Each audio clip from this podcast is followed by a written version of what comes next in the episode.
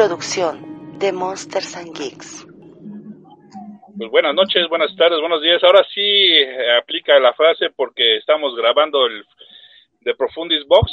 En esta ocasión, pues vamos a platicar un poquito sobre la Navidad.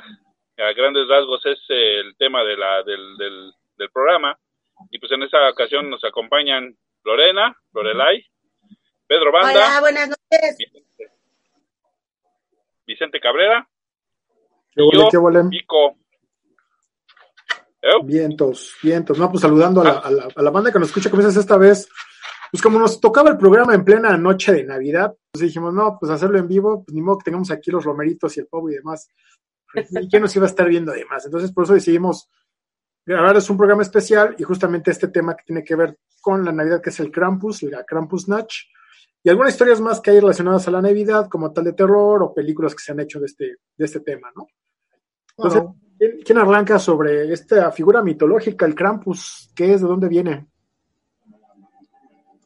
Pues si quieren yo le arranco entonces. Este, ah, todavía hay bastantes estudios todavía, realmente se ponen todavía en discusión cuál es su origen tal cual precisamente. Todavía está mucho en discusión ese aspecto, porque pues es una tradición donde todos han llegado a concluir los estudios que se hicieron, que por supuesto es una tradición mucho antes del cristianismo, ¿no? Tiene eh, su raíz en las este, tradiciones nórdicas, alpinas, y sobre todo las paganas germánicas, realmente de ahí es donde viene el, mito y la leyenda de Krampus, ¿no? Eh, mucha de la historia del Krampus ha sido se ha ido em, mezclando y se ha ido confundiendo, porque eh, nosotros lo vemos actualmente de una forma muy diferente, o como es el origen, o, sea, o como es el mito, si lo, si lo empiezas a investigar, te, te das una sorpresa muy grande, ¿eh? porque nosotros nos quedamos mucho a veces con tal vez la imagen de las películas pero en realidad es muy diferente el Krampus, ¿no? El Krampus también, eh, su tradición viene más que nada, eh, se celebra en la víspera del 6 de diciembre, que esa es la, la noche que en Alemania le llaman la Krampusnacht, que es como la noche de Krampus, ¿no? Es la tradición, inclusive si ustedes buscan videos, van a ver que es un, todo un evento, un festival bastante llamativo, donde la gente se disfraza como Krampus con cadenas y llevan antorchas y van caminando, y también llevan en su mano varas de abedul, que más poco a poco les iré contando más adelante. Cada uno de estos eh, objetos que llevan es una representación, tiene un simbolismo, tiene una razón de ser. No nada más es porque sí. Y también más adelante veremos también por qué a Krampus lo bautizan también después como la sombra de Santa Claus, ¿no? Pero ya lo iremos viendo poquito a poquito. Órale. ¿Y cuál es la apariencia del Krampus, Lore? Lo describen como con unos cuernos enormes. Eh, ¿Cómo se puede decir? Seco, como una momia seca, con colmillos, ojos rojos, y parece un, se me fue ahorita el nombre, un sátiro. O sea, tiene cuerpo humano y patas de cabra, así con unas grandes pezuñas. Y la, en el rostro tiene una barba larga, como si fuese, pues un chivo, realmente. Sí es muy aterrorizante, muy, eh, anda con una túnica negra que lo cubre. Es este, realmente, yo creo que sería impactante verlo, ¿no? Porque se supone que es grandísimo, que mide como tres metros el, el Krampus. Ya, pues el, el- nombre viene de la palabra alemana Kramper, que significa garras. Entonces también es parte de sus, de sus elementos, ¿no? Esta criatura, como tú dices, es, es una mezcla entre animal y demonio por las cornamentas, el aspecto de, de- de chivo, como ya lo mencionaste, las garras que presenta.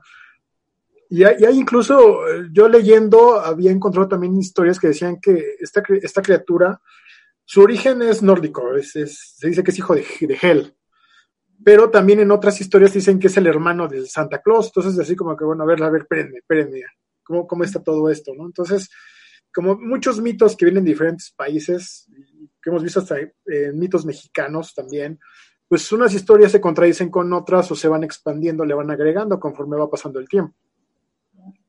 Pero realmente, como tú dices, es una criatura impresionante creada, o más bien la cuestión que él tiene es, es castigar a los que se portaron mal. No es un Así castigo, es el que viene y castiga y así. Sí, se, se supone que es como la antítesis de, de Santa Claus, ¿no? O sea, los niños que se portan muy mal y no se arrepienten de ello, llega el Krampus por ellos y se los lleva en una canasta a ser este, castigados en el infierno, se supone. Pero no solo a los niños, también a los papás, se supone que carga también con los padres, según lo que yo leí. Ya. pues de hecho, pues de hecho es este lo que hay la película, ¿no? Lo que pasa en la película de Krampus, que el chavito este reniega de alguna forma de la Navidad cuando rompe la carta y, la manda a volar, es este como, como lo que se está comentando, ¿no? Que ya es, es de alguna forma que le abre la puerta a Krampus para que se le aparezca nuestro, en, su realidad y, y, empiece a hacer todo, lo, todo el desastre que realiza, ¿no? Y bueno, pues es, como lo, la, la antítesis dicen de Santa Claus, que lo curioso es eso, que en vez de traer, se lleva, ¿no? Viene y se lleva a los, a los, a, sus propios regalos, por decirlo de esa forma, ¿no? Y eso es el, lo divertido de alguna de, de, este, de este personaje. Un, un, personaje bien curioso, porque como ya nos adelantó Pedro hace ratito, ¿no? Es una figura creada antes del cristianismo y realmente es una, una, una criatura tal cual este, pagana. Es, es, una celebración pagana, vamos a decirlo ya así, porque como, como ya dijo Pedro la fecha, ¿no? Es justamente la noche del 5 al 6 de diciembre, cuando es la Krampunach, es cuando él viene, azota a los chavitos con las, las varas que él mencionó, y primero les da sus azotes de abedul, y ya después, como dice Lorena, se los avienta en su costal, o en su canasta, o hasta en su reja, de acuerdo a la imagen que le representa a cada quien, ¿no? Porque sí había leído también cosas de que eso es un saco, como, como el señor del costal, puede ser también una canasta donde los mete, o un trineo también, o incluso una, una jaula, ¿no? Donde los echa y se los lleva. Entonces, este, esa celebración, curiosamente, bueno, uno puede decir, ¿y por qué se da en esa noche del 5 al 6, no? Porque en Alemania y países de por allá, ellos no celebran la Navidad como el, día de Santa Claus, porque de hecho para ellos el día de San Nicolás es el día 6. Entonces, por, igual, los niños reciben su castigo de esa noche y los que se portaron bien al día siguiente ya está el, regalo navideño, ¿no? Bueno, el regalo de San Nicolás. Que de este lado del charco, pues es el, temor que tienes de portarte mal, pues es recibir nada más un carbón, ¿no? por parte de Santa, en vez de regalos. Y, también lo que se me hace muy interesante es que, como ya les dije, este mito pagano, la iglesia lo censuró, lo canceló durante muchos, muchos, muchos años, décadas, de hecho, en la Alemania nazi también se decía que era como parte de los fascistas de esa celebración y por más se seguían persiguiendo. Y en la actualidad es cuando la cultura popular rastrea esta, esta festividad, por decirle de algún nombre, y se empieza a tomar otra vez y se hacen los festivales que decía Pedro al inicio, ¿no? Donde la gente va enmascarada, va, va disfrazada de esta criatura, este, le preguntan a los niños si se portaron bien o mal y los amenazan. Entonces es parte ya de un juego, un ritual que se está haciendo ahorita y que lo retomó la cultura popular y que de hecho es, es, muy notorio porque si se dan cuenta en listas de películas o historias sobre el Krampus, son de unos 10 años para acá, o sea, hace 10 años antes no había películas sobre este mito. Es muy difícil encontrar historias que te hablen de, de la leyenda como tal, en, en, que la gente tenga un acercamiento a una presencia. ¿no? Entonces sí es curioso cómo la cultura popular lo está inflando ahorita y le está dando esta imagen tan demoníaca. Es que en realidad eh, hay que entender también eh, el contexto y la época en la que estamos manejando. Para nosotros, nuestra cultura y nuestra época, ver un personaje como el que describimos, pues sí es totalmente satánico, ¿no? Pero si nos retomamos con los mitos griegos, pues era la imagen de los sátiros, del dios, de, un, inclusive de un semidios que era el dios Pan. Este, y eso era representación de debilidad, de fuerza, de masculinidad de, creación y de vida, porque tenía que ver mucho con las cuestiones de los bosques. Eh, inclusive me atrevería a decir que también nos recordaba mucho en una serie de Robin Hood viejita, ¿te acuerdas, Víctor? Que sería Erne el cazador, ¿no? Que también era un hombre astado, que vivía en el bosque y de repente también se le asociaba mucho el estilo de macho cabrío. Pero esto es porque esa, esa tradición de esa época era una representación de, de virilidad masculina de, renacimiento y de vida. Por eso también cae en el solsticio de invierno, porque era el cambio de estación, ¿no? El cambio de la vida, el cambio de las estaciones. Si lo vemos de ese aspecto, pues en realidad el campo no debería de verse bien como horrible. Eso no lo manejan ya en las películas, en las historias, en cuentos y demás. Porque el, el Krampus original, sí, digo, se ve tal vez grotesco como lo vemos ahorita, pero en realidad es una representación como de, oscura de Santa Claus, porque mientras que Santa Claus representa toda esta parte bonita, feliz, monachona, generosa, el Krampus debería demostrar lo contrario, ¿no? La, parte como ruda, la parte fuerte, la parte del castigo, como bien acaban de decir, ¿no? Porque Santa Claus no castigaba, aunque te portaras mal, él no te castigaba, el que te castigaba era el Krampus. me, me, da risa, perdón, más rápido, me da risa lo que dice Pedro, que la, la onda de la cornamenta es este virilidad, ¿no? Imagínate ahorita todos los cornudos, mientras más grande te la pongan, más macho eres. Oh, ¿Cómo lo, iba cambiando el concepto? Sí, ¿verdad? Ahora sí, Vico, sigue, por favor. bueno, lo que, es que iba a hacer el comentario sobre la descripción que hizo Lorena de, del campus y lo que estaba comentando Pedro, ¿no? Que al final de cuentas, pues ahorita que lo, como lo describió Lorena, fue, me recordó un poquito como a los Ents, o sea, la, su rostro como si fuese la corteza de un árbol mm, seco, viejo, ¿no? Y, y, sobre todo las garras también como parte de, pues, como espinas, ¿no? O sea, eso es lo, como yo me lo imaginé y pues no dudo que sí pueda tener alguna eh, relación por, con todas las eh, cuestiones místicas y, y, culturales de aquel, de aquel entonces, ¿no? Porque como estábamos comentando, pues a final de cuentas es una fuerza de la naturaleza y qué mejor que representarlo con cuestiones así, ¿no? Como, como lo que les decía de la, de, como los Ents del Señor de los Anillos, ¿no? Cuestiones más arbóreas, ¿no? Más de la vida y del cambio de, los otoños, de las flores, cómo van cambiando. Y en efecto, si ustedes se ponen a buscar en internet imágenes, pónganle, así nada más por curiosidad, pónganse un día a buscar imágenes de los que nos estén escuchando, eh, pónganse a buscar y van a ver cómo muchos grabados, sí hay muchas imágenes de Krampus en eso sí, pero igual son muy antiguas, son del siglo XVII, XVIII, inclusive hasta más viejas, ¿no? Y en todas, en todas, en efecto, representan este como tipo macho cabrío, pero como bien dice Víctor también, sí tiene un pequeño guiño, o sí te recuerda mucho a los Ents del Señor de los Anillos. Sí tiene como esta apariencia de, su piel que parece árbol, ¿no? Y pues tendría mucho que ver, porque al final de cuentas, eh, la época y el ambiente donde viene este mito y esta tradición, pues es una zona superpoblada de bosque, ¿no? O sea, lo que es Alemania, lo que es Austria, había muchísimos bosques, había, y todavía hay, por cierto, por supuesto.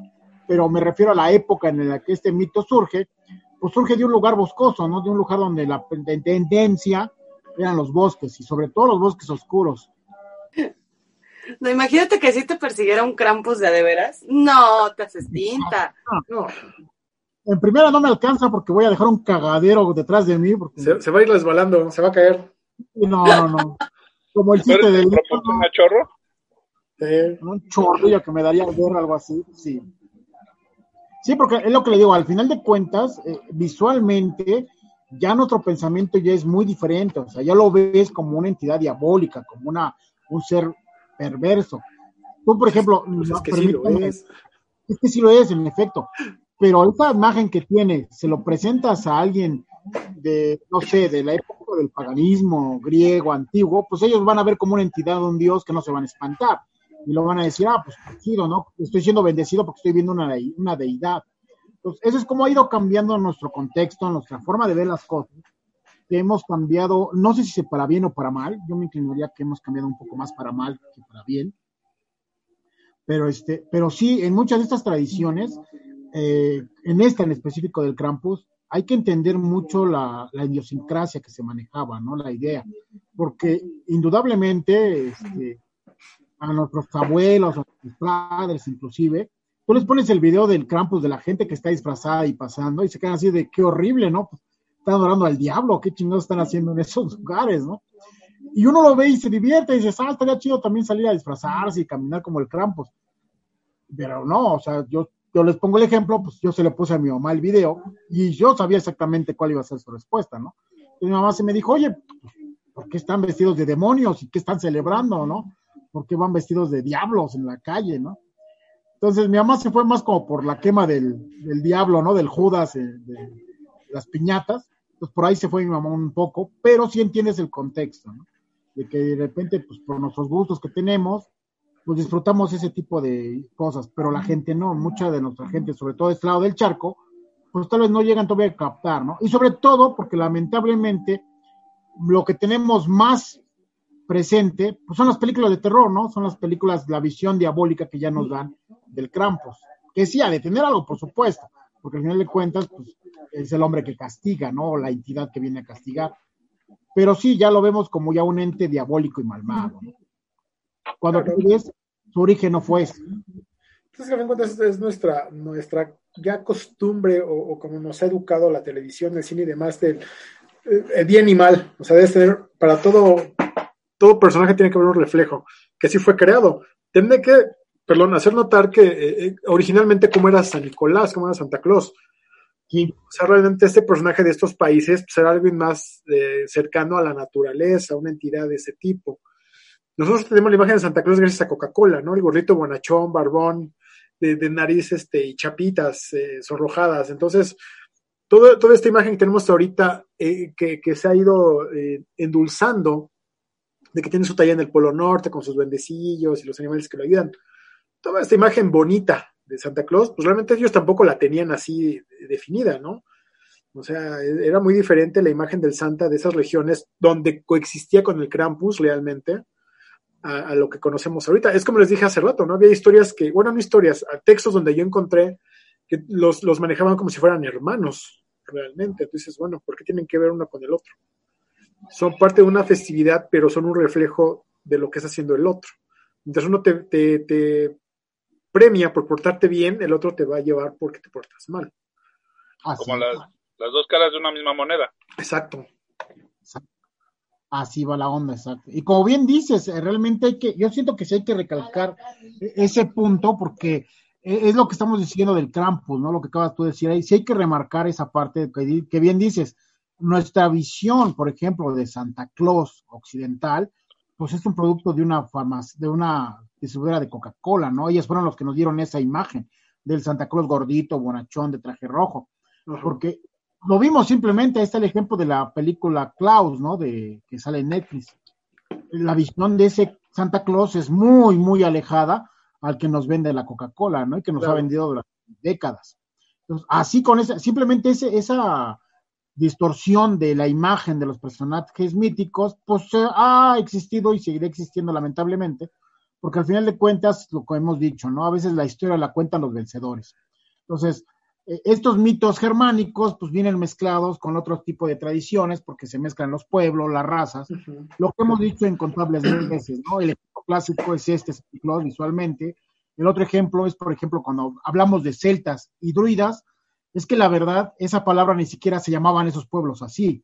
Así los bautizaron los romanos porque no sabían pronunciar realmente cómo era su nombre auténtico. O sea, cómo se llamaban realmente los celtas, cómo se llamaba realmente el druida. Entonces, el romano, al querer romanizar esas culturas, pues las rebautiza y entonces les pone, ah, tú te llamas druida, aunque suena parecido a como realmente te llamas, pero no lo voy a pronunciar, te voy a llamar druida. Y como Roma fue la que ganó, pues se quedó como druida. Así tenemos, por ejemplo, la visión de Santa Claus y así tenemos ahora actualmente la visión del Krampus, ¿no? También que ha sido un poco distorsionada por los medios y también por el paso del tiempo, al final de cuentas, porque como bien dices, este, hubo épocas en que fue totalmente vetada, vista y encasillada como algo malo, con cuestiones hasta políticas, que ahí se me hace ridículo que una tradición se mezcla hasta con cuestiones políticas, pero pasó, ¿no? Pasó.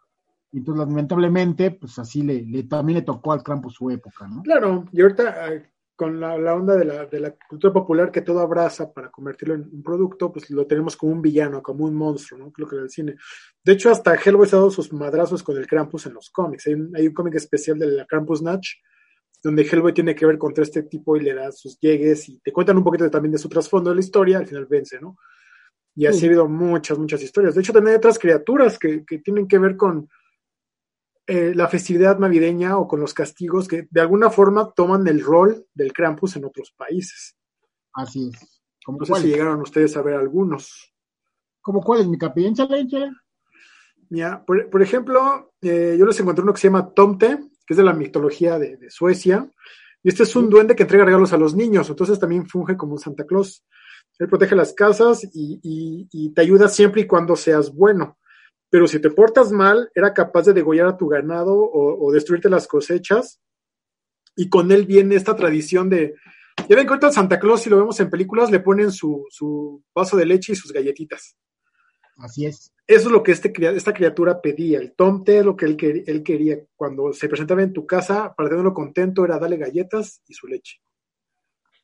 Pero te digo, funge, funge, como que también esta cuestión de las dos eh, imágenes del Santa y del Krampus, ¿no? Si te portas bien, él te va a cuidar y te va a ir bien chido en esas fechas. Si te portaste mal, a lo mejor te salido directamente a ti, pero sí a lo que tienes. Que en esos viejos poblados, pues era justamente eh, pues, sus animales, cosechas de lo que vivías. Tal cual. Que era lo considerado lo más valioso que tenías en ese momento y en esa época. Sería, si me permiten trasladado un poco aquí a la actualidad, pues sería como si fuera y sabes qué, te voy a destruir tu carro, o voy a destruir tus motos, o, toda tu ropa que tienes así llena en el closet, pues la voy a hacer pedazos toda, ¿no? Para que te duela haberte portado mal, ¿no? O si eres un niño, por ejemplo, pues todos tus juguetes los haría pedazos, ¿no? Te destruiría todos tus juguetes para que no te quede. Ya no necesitas, vez de tener juguetes, pues ya no tienes ni siquiera los anteriores, ¿no? Este, este le va a encantar, este le va a encantar a Lorena porque es de Islandia. Se llama el Holakoturin. Si tú crees que los gatos de, negros son de mala suerte, esta era una criatura, un gato gigante que salía de su cueva y se devoraba a quien se portaba mal. O sea, su castigo era comerte, era una criatura que te comía. Y algo Primero que, me lo como yo a besos. Y, algo que te manejan de, de, esta tradición o de esta criatura en Islandia es que para que no te fuera a pasar nada, la gente se regalaba en esas fechas ropa. O sea, tú tenías que tener ropa nueva, porque si el, animal se te veía que te portabas mal y traías ropa vieja, te comía. Entonces, debías tener ropa nueva, acá lo que dices, güey, pues que tiene que ver con el gatote, ¿no? Pero, pero queda. Mercadotecnia. de la época. Así se obligaban a. No, también algo que, que manejaban en, en, otros, ese no sé exactamente qué país era, pero dicen que hay una contraparte del Santa Claus también, que tú piensas que es el bonachón porque está disfrazado de santa, pero no, es una contraparte, es una criatura paranormal, de hecho, que hay gente que dice que la ha visto. Tal parece que cuando la gente dice, yo vi al Santa Claus y está re feo, lo que ven es esta criatura, ¿no? Un doppelganger, que es muy parecido a él, y su misión es como espantarte. Entonces, ese es así también como de, güey, pues no creo que si topas con Santa Claus y Santa Claus existiera, pues también te impactaría, ¿no? Claro. Pues pero, aquí, está, el punto interesante que acabas de tocar. Aquí está lo interesante que dices. Eh, ok, eh, depende de la región, pongámonos a, soñar un poco en el mundo de la fantasía, depende de la región en donde estés, si se te apareciera el Santa Cruz Real, pues qué apariencia tendría. O sea, realmente dirías, bueno, tal vez yo lo vería como el gordito bonachón de traje rojo. Ah, pues pero tal vez en Coca-Cola, sí, ¿no? Pues sí, claro. Pero, por ejemplo, en otras regiones de Europa, tal vez lo vean como en, la película de, de Klaus, ¿no? O sea, el hombre alto, fuerte, barbado. En otras regiones lo verían como el monje, porque te recuerda que también su origen de Santa Claus era un monje, que repartía juguetes también. Y era un monje, literalmente, era un hombre muy delgado, con una toga pues bastante ya vieja y roída, pero su costal era de color rojo, ¿no? De ahí es donde venía como la tradición del, del San Nicolás, ¿no? Entonces, ahí dependiendo también de la región y qué es lo que tú traes de cultura, si se me presenta un verdadero Santa Claus, pues, ¿cómo lo vería, no? ¿Cuál vería? Y entonces, este doppelganger, que es el que mencionas, ¿cómo se vería? ¿Se vería como la versión grotesca del gordito, o la versión grotesca del flaco, o la versión grotesca del monje? Entonces, ahí está como... O, o del hippie que vive en el bosque, ¿no? Con la naturaleza. O imagínate que se te parezca el Santa Claus de los guardianes. ¿Cómo se llama esta película de los guardianes? ¿Es una animada? Ah, Ascenso de los guardianes. Ah, el, origen de los guardianes. El origen de los guardianes, sí, ándale esa.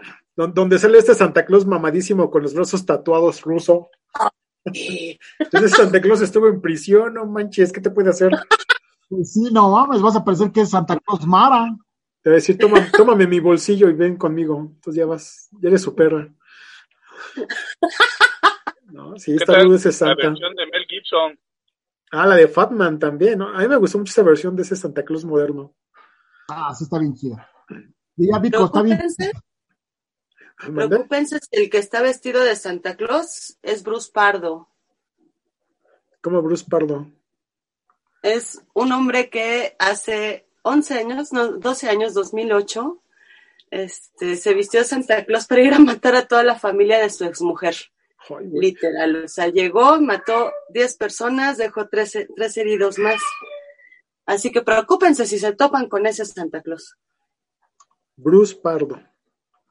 Bruce Pardo, búsquenlo. O sea, así de buenas a primeras dijo, hoy me disfrazo y quiero matar a la familia de mi ex. Lo que pasa es que eh, él era el segundo esposo de esta persona, ella tenía tres niños, pero pues ella lo que quería era quien le mantuviera a los niños y siempre le, le, sacaba todo el dinero a él hasta que él dijo no. Ella se enojó, obviamente se divorciaron, pero ella en el divorcio le pedía 10 mil pesos, 10 mil pesos, 10 mil dólares de pensión mensual, este, y mil y tantos dólares para los niños y bla, bla, bla. Entonces él en la desesperación hizo un plan y en la noche de Navidad eh, se vistió de Santa Claus, fue a la casa de su expareja, tocó, pues está toda la familia reunida, abre una niña de cinco años, pues ella se asoma y ve a Santa Claus, o sea, ¿quién va a desconfiar de Santa Claus? Abre la puerta y es la primera que recibe un, tiro en la cara y, empieza a dispararle a toda la familia de su ex, ex mujer. Luego incendia la casa. Ah, Obviamente en ese evento él estaba ya tan fúrico que no, no midió consecuencias, él mismo quedó en llamas. Entonces salió muy herido de ahí, llegó a su casa y se voló la tapa de los sesos. Entonces así fue como las autoridades se dieron cuenta quién había sido el que, había matado a la familia, porque no, no, no tenía ni idea quién había sido. Por ir descartando, dijeron vamos a ver a Alex y toma. Sí, y lo encontraron en su casa, así literal como dices porque él todo anteriormente pues cambió de actitud, ya no estaba enojado, ya se llevaba bien con todos, amaba a todo mundo, pues hasta ese, ese evento. ¿Ves? Ese es el tipo de Santa Claus doppelganger que hacen cosas malas. ¿Sí? No manches, está con ese señor. e incluso este, hubo los niños que vivían alrededor les preguntaban a sus papás si todo lo, si Santa Claus era así de malo porque pues los vecinos vieron a un hombre vestido de Santa Claus en llamas. Y después se pues, de lo que había pasado. No, qué trauma para los chavitos. pobres chamacos, los testigos, pobres chamacos que vieron eso, dijeron, no mames, pues mejor me porto mal para que así no venga Santa Claus, porque... Busquen la noticia, está la noticia original ahí en YouTube. Mejor que me azote el Krampus, dice. Vénganos el Krampus. Sí, caray. Bueno, y así como están este, este tipo de santas, hay películas de terror, ¿no, Víctor? Había una, la de ¿no? Black Christmas o Bad Christmas, ¿cómo se llama? Sí, Black Christmas. Black. Pues sí, bueno, es este, es una película de los años 70 y mejor no, no digo una fecha aproximada para, para no equivocarme, pero es de los 70 eh, pues esa película pues básicamente es eso, la, aprovechan la festividad de Navidad para pues este presentarnos una una historia de slasher, o sea, de esas clásicas de donde aparece un grupo de, de, personas que van siendo asesinadas eh, poco a poco por un, por un personaje que pues eh, de entrada pues no lo no lo vamos a este a identificar su, su, eh, quién es no o sea pero obviamente tiene que ver con los que va asesinando pero pues es este el clásico, la clásica película slasher, que pues va asesinando de las formas más creativas posibles, ¿no? Y esa es la, digamos que la, la, la base es la fecha de Navidad, ¿no? Y se llama Black Christmas precisamente por eso, ¿no? Y pues este, este con, eh, junto con esta película eh, Halloween, la de John Carpenter, fueron las que establecieron el, el pues el género de, de los slasher, ¿no? Sobre todo la de, pues, la, pero le ganó, digamos, el mandado la de Halloween. Pues es famosa esta película de Black Christmas precisamente por eso, porque también tiene así como un poquito la, la cuestión, no, no respeta mucho como el humor de, de la época y es, pues es, es siniestra, por decirlo de alguna forma, ¿no? Y pues la verdad, es, hay unos, unos remakes que son recientes, no estoy seguro si son cuatro o cinco años a, a la fecha, pero el, la recomendable es la de, de los este, 70, ¿no? Y así hay varias películas que, que utilizan las fechas, este, tanto de Navidad como, como el Día de los Enamorados y todo eso. Es de ese tipo de películas, ¿no? Que utilizan a, las fechas. Inclusive tiene un par de semanas apenas que salió en televisión abierta, salió la película del Krampus, precisamente una de las modernas, por llamarla de alguna forma, este, película de Krampus, donde lo ves a él, en efecto, que ya lo has comentado, Víctor, de que vemos al niño que, se portaba mal y que como él rompe la carta de Navidad y todo el relajo que se hace, pues provoca la llegada del Krampus a la casa, ¿no? Entonces vemos todo el conflicto, todo el problema que hay en la, en la casa porque llega el Krampus. La verdad es una película mediadona ahí medio entretenida. La verdad no es así una joya, tampoco es un bodriezote completamente. Se deja ver, la película se deja ver. A mí, a mí, me gusta bastante. Y hay otra, hay otra que también me estoy acordando. Hay otra, hay otra. Pero esta, esta que dice Pedro del Krampus, así se llama nada más Krampus, que es, es de, de, Pete Doherty, creo que se llama, el director que hizo eh, Trick or Treat. ¿Cómo se llama en español Trick or Treat? ¿Te acuerdas cómo se llama en español? Aquí le pusieron este broma o truco. Sí, no, no, tiene, otro nombre. Igual es terror en Halloween, ¿no? una cosa así, no me acuerdo, pero búscala como Trick or Treat. Es una antología, es una antología de, historias de, con el Sama Hain. Entonces, este director dijo, bueno, ya lo hice para Halloween, ahora no quiero aventar la cuestión similar para Navidad. Hace esta de Krampus, donde, como decía Lorena, aquí es la cuestión de que el chavito se porta mal, no solamente se lo lleva a él, afecta a toda su familia en la misma casa y a todos se está atormentando. Hay una parte en la cual tiene un giro muy interesante por lo que ocurre y de pronto dices, ah, aquí ya ganaron todos. No, no, no aguanten, la todavía les falta, ¿no? Es un giro muy bueno, implicando justamente, ah, sí, mira, le dejaron el título tal cual, Trick or Treat, ¿cierto? Entonces tiene, tiene ese giro muy rico. A mí me gusta. No, no es una película que tampoco les diga, pónganse a verla pues mañana, bueno, hoy en la noche, en Nochebuena, no la pongan a ver. Y otra que mencionaba Víctor, ahorita yo creo que es una que se llama, ahorita les digo cuál era su nombre, A Christmas Horror Story, no me acuerdo cómo lo pusieron en español, donde vemos un Krampus albino que se agarra a catarrazos con el Santa Claus prácticamente, ¿no? De hecho sale William Shatner en esa película. Sí, ese es, bastante malita, la verdad, así es bastante chapa. La anterior de Pero igual son ah. salieron casi al mismo tiempo, ¿no? Estas creo que hasta el mismo año salieron. Sí, así es, pero no, ese del Krampus blanco con un pinche Santa Claus bien, bien rockero, bien duro de matar, no, es bastante mala, la verdad. Es, es una muy extraña. Pero no, no era la película que yo iba a decir. ¿No? ¿Cuál es entonces? Es que ahorita también me acordé que estábamos, cuando estábamos comentando del Doppelganger de Santa Claus, hay una que se llama Rare Sports, no sé si la, la ubiquen. Bueno, la película trata de que, pues, este, hay un grupo de personas, me parece que la película es sueca, bueno, es de, es europea, de esas medio independientes, que es un grupo de personas que se dedican a, pues, a pedidos muy extravagantes y exóticos, y en una de esas les piden que vayan a cazar a Santa Claus.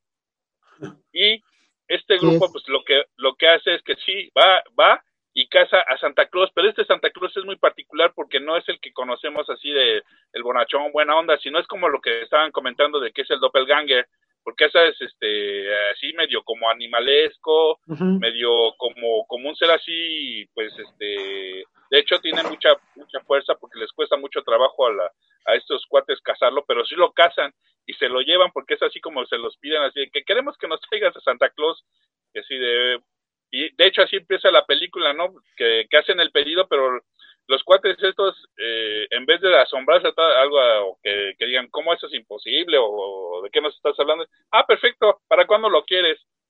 Y así empieza la película. Se llama Rare, Sports. O sea, exportaciones, este, ¿no? Como exportaciones, exportaciones extrañas, ¿no? Raras. Y esa, les digo, esta, también es muy buena porque no, eh, eh, no solamente es un Santa Claus, sino que son varios como sus ayudantes que también dan batalla y se pone buena la película. Es un poquito más de acción que de terror, pero sí te habla que hay otro tipo de, Santa Claus, ¿no? Y ahí está Pedro, que es, no, ah, yo creí que era Grinch, pero no. ¿O sí? no, es su Santa Flaco. Ah, sí, es que lo, pues también está el Grinch, ¿no? Bueno, ya es una película más, este, cómica, pero pues también tiene que ver con el espíritu navideño, ¿no? Y da miedo, ¿no? El Jim Carrey, yo creo que un chavito de, edad pequeña, de corta edad, sí lo ve y sí le da miedo al Jim Carrey, ¿no? Creo que a mí me dio más miedo la niña de las trenzas. ¿Cómo se llamaba esa raza? ¿Los que Los Who. Los Who. Exacto, los, los quienes, ¿no? Los quienes lo vieron en español. Ajá, los quienes, exacto.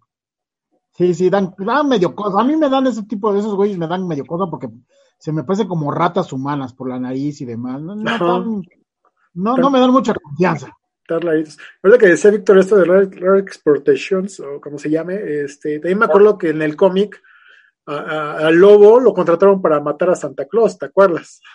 hay un cómic donde dices, bueno, pues pobre Santa, no, este Santa está también así, mamadísimo, se agarran madrazos con el lobo, se pelean con armas, con cadenas, con cuchillos, está bien, bien, pues muy en el estilo del lobo, ¿no? Muy ácido, muy este, de desmadre también. Este, pues vale la pena también echarle ojo a ese one shot. Digo, no tiene nada que ver con el terror, pero ya me acordé de ahí por el Santa siendo casado. Casado, sobre todo porque en esos cómics del lobo son de repente muy irreverentes irreverente, perdón.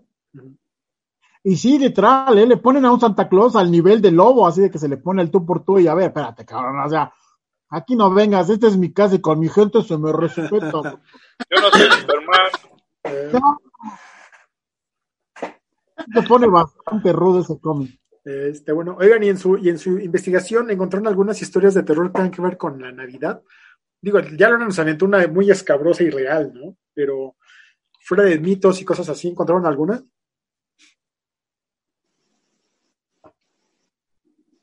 Pues, por ejemplo, yo no, una muy sencilla, pero sí tiene que ver, pero eh, porque la Navidad, que era el clásico niño que, lo llevan sus papás. Eh, me imagino que ha sido, no, no, no te explican dónde es este la historia, pero por la, por la forma, me supongo que es en Estados Unidos, porque es este un chavito que lo llevan a, a este al centro comercial a que se, ya sabes, ¿no? Que lo sienten al niño con el con el eh, con el Santa Claus y que le pida los regalos y todo eso y se saque la foto. Entonces, este, pero resulta que que, que este cuando llevan al Santa Claus eh, al niño con el Santa Claus lo, lo sientan y todo eso y de pronto llega la policía y se lo llevan al, al Santa Claus, ¿no?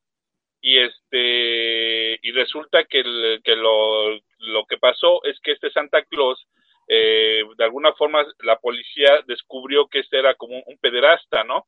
Entonces encontraron en su pederasta pedófilo, no pedófilo porque son diferentes, pero bueno. El caso es de que encontraron en una laptop de este sujeto montones de fotografías con niños en cuestiones no muy este mmm, digamos, este, decentes. Navideñas. ¿Eh? Navideñas. Ok, ajá. Y este, entonces, pues el, el, trauma fue de que pues el niño pues se dio cuenta de, primero, que, que llegó la policía y se llevó a, a Santa Claus, ¿no? Y cuando fue más consciente de la situación y se enteró bien de, más grande, pues se enteró de que pues eh, había estado sentado en, en el regazo de un, de un pedófilo, ¿no? Entonces, eso es eh, a grandes rasgos, pues una historia pues, que tiene que ver con la Navidad y pues sí, de alguna forma sí tiene su grado de terror, ¿no? Es que a veces la realidad supera a la ficción en terror, realmente. Y es lo que, lo que cuenta el chico, ¿no? Dice, pues es que yo la verdad, primero me, me, me, sorprendió que se, la policía llegara y se llevara a Santa Claus, o sea, ¿qué onda con él? Y ya después el terror, pues llega cuando él se da cuenta de que, pues, ¿qué, qué, habrá estado pensando ese Santa Claus o qué habrá eh, al, tenerlo en sus piernas, ¿no? Se dio cuenta de que no era una vara de caramelo lo que tenía en la bolsa. No estaba, eh, o estaba contento o era una vara de dulce, ¿no? Exacto, y no lo era. y no lo era, ninguna de las dos cosas. No manches, qué, cosa. ¿Tú, Pedro, qué vas a decir? No, tú, Mechente, vas, vas, vas. No, yo no encontré ninguna historia de terror realmente. No, no llegué a ah, eso. Pero tú sí tienes, échale. Sí encontré un cuento, pero lamentablemente no vi de quién estaba, o sea, quién lo basó. Nada más lo encontré en la red, así el cuento de Navidad. Y es muy breve, pero no encontré quién es el autor. Eh, por el tipo de, cuento, yo pensé que era Richard Lymon, porque es bastante sanguinario. Este, pero no, no sé si es de él, no, la verdad, desconozco porque no tenía autoría el cuento. Y el cuento es muy rápido que te dice que por qué, en, obvio, en Estados Unidos, cuelgan las botitas, ya ves que cuelgan como los calcetines rojos o botas, en chimenea para que les pongan. En la chimenea ya ves que los ponen. Entonces, en este cuento te dicen que por qué los ponen. Y, te decía que hace muchos años la tradición era de que ahí los ponían porque se supone que eh, eh, este personaje que no es Santa Claus, que podría haber sido Krampus o que podría haber sido eh, el otro personaje que ya mencionó Chente, que es este como duende, te decía que lo que hacían es que ese personaje, si llegaba a la casa y no veía estas como botitas o estos calcetines, se iba literalmente a las habitaciones de los niños y literal les jalaba las patas, pero llevándose los pies, o sea, les arrancaba los pies. Entonces, lo que hacían era para evitar que a los niños les arrancaran literalmente los pies o se llevaran los pies, tenían que poner estos calcetines rojos y tenían que ser rojos porque simulaban la sangre de los niños. Entonces esta, esta entidad era una forma de alejarlo porque él decía, ah, tal vez ya me ganó alguien más, otro de mis porque no era uno, sino se decían que eran varias entidades, varios de estos entes que navegaban en estas épocas de la vida, queriendo arruinar la Navidad a Santa Claus y, su forma de hacerlo era esto, ¿no? Causar esta tragedia enorme. Entonces, por eso se ponían los calcetines para que pensaran que ya habían pasado por ahí y se fueran. Entonces, lo que hacían, decían, ah, pues vamos, vamos a ponerle estos calcetincitos para que piensen estos entes que, ya vinieron y se fueron. Y de ahí, pues ya se aprovechaba Santa Claus para ahí dejar los dulces, ¿no? Así como, ah, bueno, pues aquí está el calcetín. Eh, te digo, el cuento es así muy breve, muy rápido, no te explica mucho. Y sí, yo me quedé, digo, por el tipo de historia, dije, ay, parece de Chan Lyman, pero nunca encontré la verdad que fuera de él.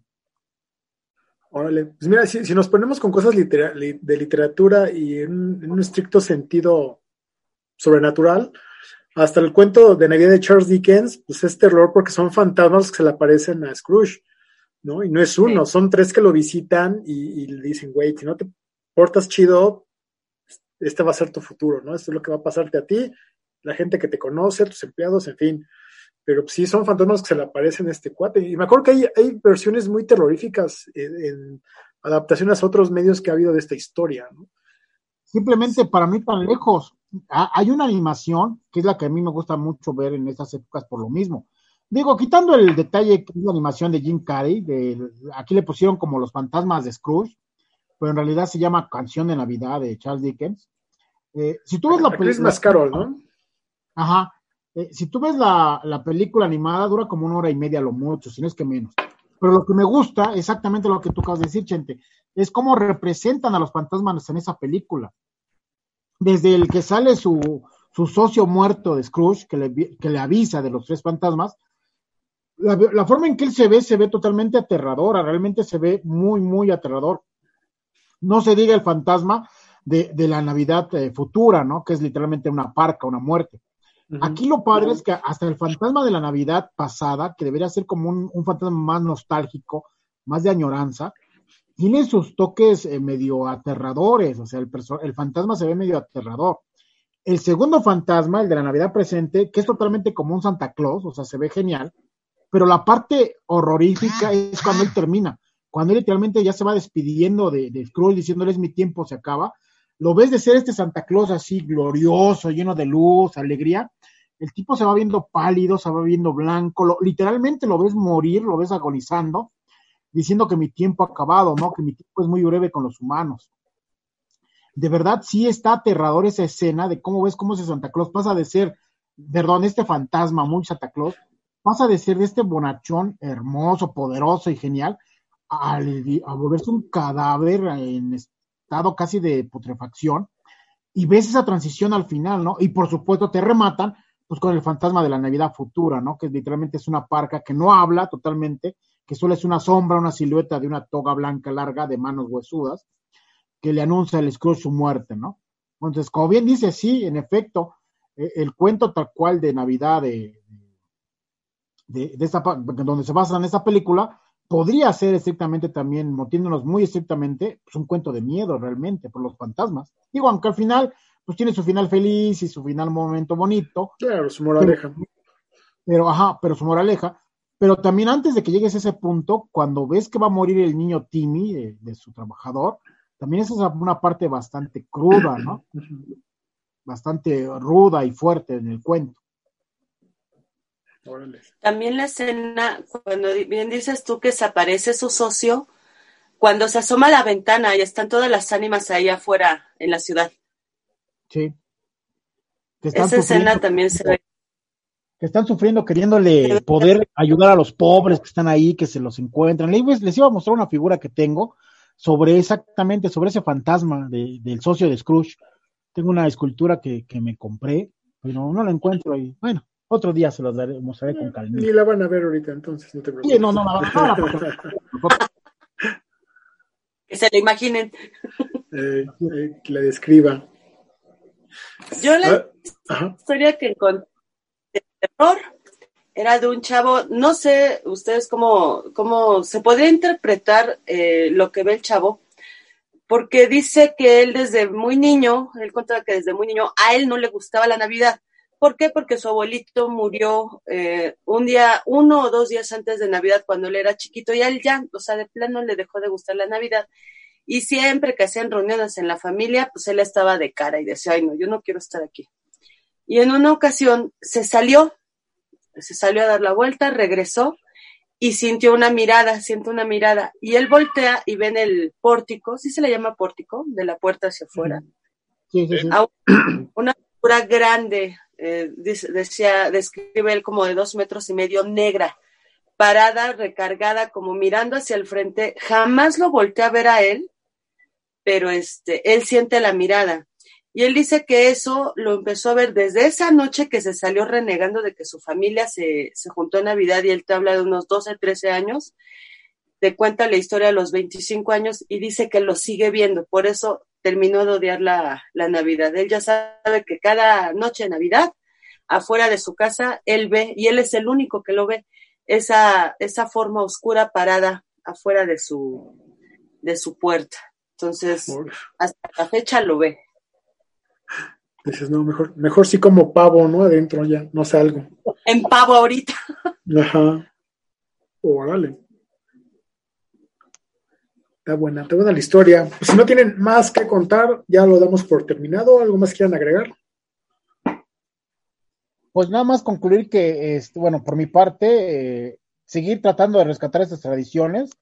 Digo, puede uno decir, ay, pero es que no son mexicanas o no. Bueno, al final de cuentas, eh, se convierten, por eso se vuelven patrimonios de la humanidad, ¿no? De repente, como ya se convirtió en nuestro querido Día de Muertos, como muchos eventos que de repente pasan en México, pues este tipo de tradiciones, no digo que vayan y se disfracen de crampos y salgan a la calle, ¿no? Pero sí por lo menos el conocer, el investigar, el saber, el ver que existen este tipo de tradiciones también muy, muy bellas y muy ricas en otros países, pues también, ¿no? Conocer un poco más, no quedarse nada más con lo que vemos en películas de terror, sino que, pues, léanse unos cuantos libros, vean un poco más de cosas, para ver qué más podemos encontrar, ¿no? Y a veces darnos cuenta que estas tradiciones, aunque sean de países muy lejanos, a veces están muy cercanas a nosotros, ¿no?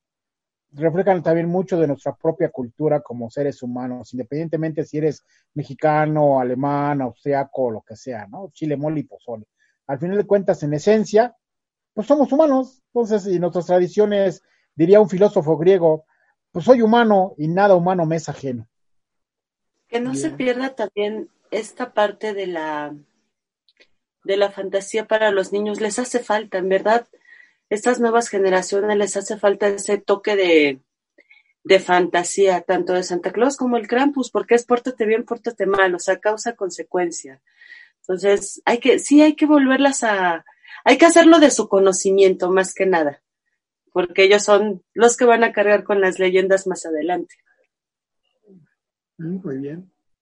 Bueno, yo, yo me estaba acordando ahorita de una anécdota que fue hace como 3, 4 años, no me acuerdo, 5, del este, bueno, del, hijo de una amiga que, ay, escuincle castroso de, ¿cuántos años? Que en ese momento ten- tendría como 5 años, pero castroso el, chamaco. Entonces me, me, me, me- ya me llegó hasta el límite y lo que hice fue este, ah, te estás portando así de mal, ahorita vas a ver y agarro el celular, ahorita le estoy, le voy a mandar un mensaje a Santa Claus, le voy a decir que no te traigan más que un carbón. Y sí empecé a escribir así cuanta, o sea, no, no, no mensaje tal cual, sino escribir así al, al- con el teclado, ¿no? Pues el escuincle sí me la creyó. Se puso a llorar. Este, eh, su mamá no me dijo nada porque sabía cómo era de castroso el escuincle, ¿no? Pero sí, este, este, ahorita me acordé de esa, de esa pequeña anécdota que hasta yo dije. Eh, creo que sí me, Me me manché. pasé un poquito. de- Ya, El día que Vico acabó con la Navidad. ya, ya ahí nació el Comprus. No, No. porque, porque al final de Si te cuentas, portas eh, mal, el señor te textea al Santa para no te traiga nada. eh, al final de cuentas, pues, le- como decía Lorena, ¿no? O sea, por eso me sonreí un poco porque me acordé, pues, a- aprovechando la tecnología y eh, usando un poquito la fantasía, pues, darle al chamaco un estate quieto, ¿no? Ya, ya me conocen como soy de troleadores. Pero es que así era la usanza, o sea, todos los cuentos que, que hemos, o sea, que, que se leen, que conocemos, obviamente muchos los conocen solo por Disney porque están, esas historias están muy suavizadas. Las historias originales eran advertencias, eran Ajá. aguas, simplemente vámonos a Caperucita Roja. O sea, si ustedes leen el cuento original, sí está muy parecido a lo que conocemos, pero le quitan la parte de que el lobo no era un lobo. O sea, era un, un paidófilo. Entonces, eh, con el tiempo se fueron tergiversando, se fueron suavizando, pero esas historias era lo que salvaban a los niños en ese tiempo, porque no le podían decir, oye, hijo, no te vayas a la casa de fulanito porque si te agarra te coge. O sea, no, jamás se lo podían decir, pero sí le podían, sí, es, soy yo como chiste, si te agarro te cojo. Este, pero era la forma de decirle, no te acerques porque es peligroso. Una advertencia al final de cuentas. Por un momento pensé, dije, "Ah, chinga, si yo no estoy hablando, yo no lo dije. Sí, ¿qué te, qué te pasa, Lorena? Espíritu No, de Pedro abandona ese Pues ahí le cuerpo. ponen un pip. no, así se queda. La que yo les decía, ¿no? La de. Los fantasmas de Los fantasmas de Scrooge. Esa. Esa yo la pude ir a ver al cine en 3D. Ay, no, que esa escena que te digo que se asoma y ve a todas las ánimas así flotando, sí me dio escalofríos. O sea, así dije, ay, imagínate voltear a tu ventana y es que, pues yo duermo al lado de la ventana, voltear y ver todo eso, no, qué espantoso. Sí, pues esta película está en Disney Plus, ¿no? Para los que lo tengan, ahí lo pueden ver. Ah, si- cierto, sí, porque le echen El ojo. libro, también el libro, la historia como tal, porque Sí. ya en las películas lo vemos un poco digerido, Ajá. pero el libro como tal es bellísimo, es bellísimo. Y es muy bueno, muy bueno. Pues bueno, ¿Chris pues a- Mascarol? ¿Es que? ¿Chris Mascarol, el libro? Ajá. A Una Christmas canción de. Navidad, ¿no? Un cuento de Navidad, ¿no? Acción de Navidad. Se llama de Ca- Navidad. Navidad. Ya. Así es. Pues ya, ya, ya con el nacimiento del Bicomprus, pues vámonos, ¿no? Vamos a despedirnos, pues pásensela bien, No, no, pásensela bien rico. nada. Pues ya mi conclusión, mi conclusión es esta, ya simplemente pues en rico, pásensela bien esta noche. Este, felices fiestas, feliz Navidad, feliz año nuevo de parte de todos que hacemos eh, de Profundis Box. Y Chel pues, no está presente, pero pues hablamos por ella también. Y pues, ¿qué más? Simplemente disfruten la vida, este, guárdense en su casita ahorita todavía. Ya saben que tenemos tres semanas prácticamente de nuevo de semáforo rojo. Este, seguramente se va a alargar. Y pues hay que cuidarnos entre todos, ¿no? Y Así es. recuerden lo que tenemos que gritar en Año Nuevo si llegamos. El que llegue, grita. El Jumanji, a ver si termina. Ya nadie, diga 2021, sorpréndeme, por favor. No, ya. Ay, no, por favor. Ya no más. ¿Más ¿No? sorpresitas? Sí, no, ya. Vámonos, pues. Vámonos. Pásensela muy bien. Gracias, Lore. Gracias, Pedro. Gracias, Vico. Gracias a ti, Chente. Gracias también tú. Gracias a ti. Felices fiestas. Pues abrazo a todos. El invierno. Eso. Ahí nos vemos. Pásensela bien. Bye. Bye. Bye. Bye.